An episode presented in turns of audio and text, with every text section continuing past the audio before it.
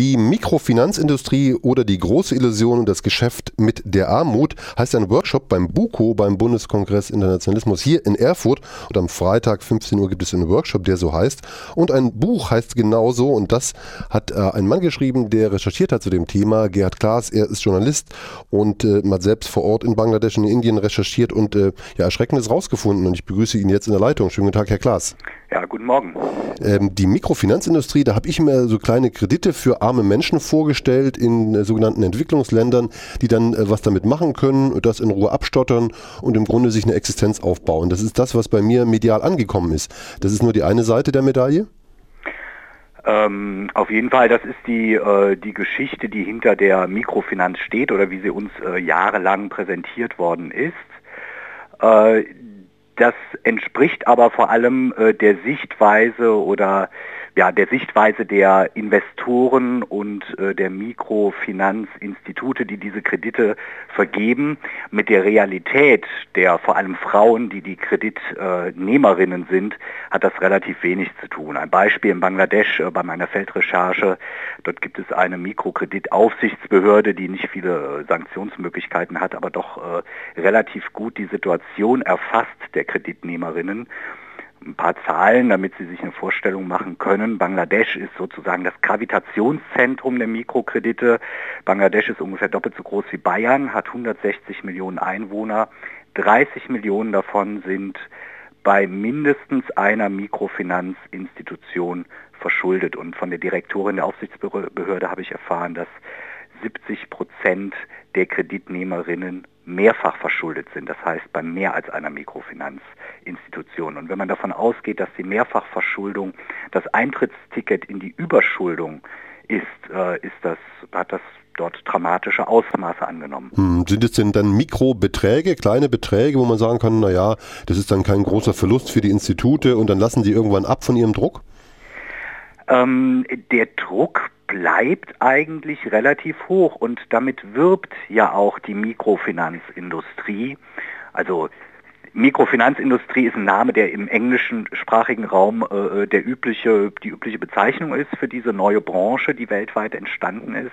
Da sind 80 Milliarden Euro weltweit, äh, Dollar weltweit äh, im Umlauf. Die Deutsche Bank Research und andere Institute schätzen das Potenzial für Mikrokredite weltweit auf mindestens 250 äh, Milliarden äh, Dollar.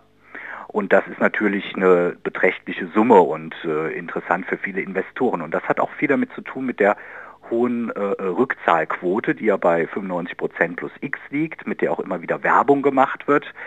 Äh, für dieses äh, mittlerweile Anlageprodukt, äh, für das zum Beispiel auch Fonds notiert sind, interessanterweise in den Steueroasen, hauptsächlich in den Steueroasen Luxemburg und der Schweiz. Nun könnte man sagen, das ist ja alles nicht so schlimm, wenn äh, da die, die Geld bekommen, müssen sie halt irgendwie zurückzahlen, ist halt äh, normal, wenn man sich Geld borgt auf die eine oder andere Weise.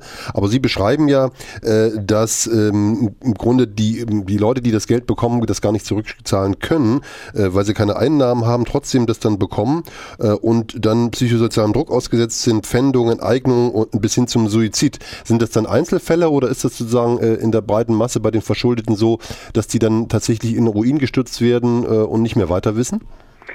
Also es gibt äh, mittlerweile auch etwas seriösere wissenschaftliche Untersuchungen. Also nochmal zurück zu dieser hohen Rückzahlquote. Was bei dieser Rückzahlquote nie beachtet wurde und was auch die Grundlage ist auch der Wissenschaftsliteratur, der frühen Wissenschaftsliteratur, die hauptsächlich von der Weltbank und äh, von der US-amerikanischen Entwicklungsagentur USAID finanziert wurden, die haben eigentlich nur auf diese betriebswirtschaftlichen Kriterien geguckt. Die haben gesagt, die Rückzahlquote ist hoch, also funktioniert das Geschäft. Was sie aber nie beachtet haben, und das mussten mittlerweile sogar Befürworter bei der Weltbank, der also Befürworter der Mikrofinanz bei der Weltbank eingestehen ist, dass sie sich nie überlegt haben, welche Lasten die Frauen auf sich nehmen, um diese Kredite zurückzubezahlen. Und äh, da gibt es äh, praktisch so eine Art Stufenmodell, Eskalationsmodell. Also nehmen wir an, eine Frau nimmt einen Kredit auf. Oft ist es auch für ein Business, das ihr Mann dann betreibt, äh, eine Teebude auf dem Markt oder sonst irgendwas und äh, sie kommt in Rückzahlungsschwierigkeiten. Und das passiert ja schnell, weil äh, diese einkommensschaffenden Tätigkeiten oder dieser Erfolg der äh, Mikrokredite mit Hilfe einer einkommensschaffenden Tätigkeit aus der Armut zu kommen, das ist ja ein Labormodell mehr oder weniger. Also was dort nie mit in Betracht gezogen wird, ist, sind die normalen Risiken des Lebens, denen man ausgesetzt ist. Sprich Unfall, Krankheit, Tod eines Familienmitglieds, Wirtschaftskrisen oder Naturkatastrophen, die es natürlich häufig gibt in Bangladesch. Sobald sowas eintritt, ist natürlich auch das ganze, liegt das ganze Geschäftsmodell da nieder. Und was aber Voraussetzung aus der Perspektive der Investoren und der Mikrofinanzinstitute ist, dass die Raten zurückbezahlt werden, auch wenn eine Familie in eine solch schwierige Situation kommt. Was hm. passiert welche, dann? welche Beträge geht es denn da, dass man sich das mal vorstellen kann? Um, achso, es geht um, also in Bangladesch geht es um zwei bis maximal dreistellige umgerechnet Eurobeträge. Also sagen wir mal, ich habe also zwischen 60, umgerechnet 60 und 200 äh, Euro. Das sind die Beträge, die die Frauen äh, ausgeliehen bekommen. Allerdings muss man da berücksichtigen, dass der durchschnittliche Tagesverdienst in etwa bei einem Euro liegt. Also das sind dann schon aus deren Perspektive, aus der Perspektive der Kreditnehmerinnen, gewaltige Summen, die dort äh, anstehen und zurückzuzahlen sind. Ja, und, und die Rückzahlung erfolgt in, in der Regel in wöchentlichen Ratenzahlungen. Das heißt, und wenn das nicht passiert, was passiert dann? Dann werden die Frauen erstmal aufgefordert, äh, auch von den Geldeintreibern, die auch bei der Grameen Bank und allen anderen in der Regel Männer sind und keine Frauen, weil sie als durchsetzungsfähiger gelten und eher in der Lage, Druck auszuüben. Ähm, dann werden sie aufgefordert, erstmal bei ihren Nachbarinnen, Verwandten und so weiter Geld zu leihen. Aber diese Quellen sind in der Regel auch relativ schnell erschöpft weil die auch nicht über allzu viele Ressourcen verfügen. Der nächste Schritt ist dann zu einer anderen Mikrofinanzinstitution zu gehen. Also es gibt in Bangladesch Dörfer, da leben 3.000 bis 5.000 Menschen. Da sitzen alleine zehn verschiedene Mikrofinanzinstitute, die da ihr Geld reinpumpen und versuchen mit Gewinn wieder herauszuziehen. Und dann wird umgeschuldet und dann äh, borgt man sich Geld, um dann das andere zurückzuzahlen. Genau, es wird umgeschuldet. Viele landen zum Schluss auch wieder bei den lokalen, dörflichen Geldverleihern, die der äh, Friedensnobelpreisträger Muhammad Yunus mit seinem Modell ja aus dem Geschäft drängen wollte, die 100 äh, Prozent Zinsen nehmen und mehr.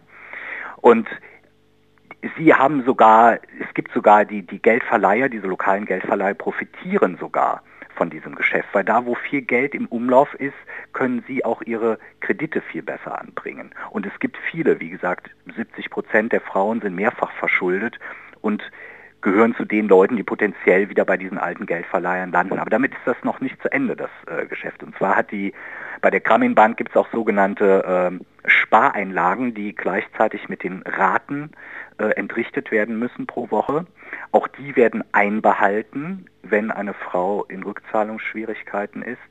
Der nächste Schritt ist, das ist auch passiert auch häufig, dass die Frauen dann ihre Kinder nicht mehr in die Schule schicken, sondern zur Arbeit. Die werden praktisch mit herangezogen, um äh, der, die Raten zu erwirtschaften. Oder sie verkaufen ihr, ihre kleine Hütte oder ihren kleinen Acker, der ihnen zur Selbstversorgung gedient hat. Also für viele Frauen hat sich der Mikrokredit in Bangladesch, aber auch in Indien zu einem Albtraum entwickelt. Mhm. Was können wir denn von hier aus machen? Äh, kann man im Grunde bei seiner äh, Bank nachfragen, ob die sowas anbieten äh, und den Banken auf die Finger schauen? Geht das? Ah, also diese, diese Anlageformen sind schon sehr äh, verschachtelt. Also diese Mikrofinanzfonds, die in, in Luxemburg oder der Schweiz äh, notiert sind, äh, da, da den Überblick zu gewinnen, ist relativ schwierig. Aber es gibt natürlich auch Sparkassen, die im Geschäft involviert sind. Es gibt sogenannte nicht kommerzielle Anbieter wie Olco Credit, die auch äh, praktisch insistieren auf finanzielle Nachhaltigkeit. Das hört sich immer sehr schön an, finanzielle Nachhaltigkeit, aber das bedeutet natürlich, dass die Mikrofinanzinstitute und vor allem auch die Endkreditnehmerinnen äh, ohne Zuschüsse arbeiten müssen und sollen. Das dient dann wiederum dem kommerziellen äh, Sektor als Beleg dafür, sobald sie dieses Ziel erreicht haben, mit ihren hochspekulativen Investitionen dort einzusteigen. Mhm. Und man kann natürlich bei der eigenen Bank nachfragen und fragen, hier haben Sie Mikrokredite, äh, wie viel Zinsen wird, werden da überhaupt genommen von den äh, Endkreditnehmerinnen, finden Sie das moralisch gerechtfertigt und so weiter. Natürlich, das kann man machen. Mhm. Abschließende Frage, Herr Klaas, wie äh, sieht es denn aus? Kann man nicht sagen, dass die, das, was in Amerika ja schon seit langem Praxis ist, dass die Menschen ihre Kreditkarten umschulden, äh, dass sie von einem Kredit zum nächsten hüpfen, dass das im Grunde im Kleinen das Hardcore-Modell ist für das, was im großen Finanzsektor in unserer Ökonomie passiert, dass das im Kleinen nochmal fokussiert, durch wieder durch eine Lupe betrachtet, ist das, was im Großen auch läuft? Auf jeden Fall. Also man, viele sprechen auch von einer äh, kleinen Subprime-Krise im Kontext äh, mit dem, was zum Beispiel in Indien passiert ist im Herbst 2010. Dort ist ja sogar eine der ist die größte Mikrofinanzinstitution Indiens, ist an die Börse gegangen, hat auf einen Schlag 350 Millionen Dollar eingespielt. Das ist natürlich bei den Frauen nie angekommen. Im Gegenteil, die Kreditnehmerinnen äh, sollten dann praktisch die Rendite der äh, Aktionäre erwirtschaften und die Blase ist dort geplatzt, weil äh, viele Frauen nicht mehr dazu in der Lage waren. Es gab Zahlungsboykotts und so weiter und so fort. Mikrofinanzindustrie, die große Illusion und das Geschäft mit der Armut, heißt ein Buch von Gerhard Klaas und so heißt auch der Workshop, den er geben wird an diesem Freitag in Erfurt in der FH, in der Fachhochschule in der Altonaer Straße. Es geht 15 Uhr los und dieser Workshop, die Mikrofinanzindustrie, läuft im Rahmen des BUKO, des Bundeskongress Internationalismus. Herr Klaas, äh, gute Reise nach Erfurt und viel Spaß beim Workshop. Vielen Dank. Danke, tschüss.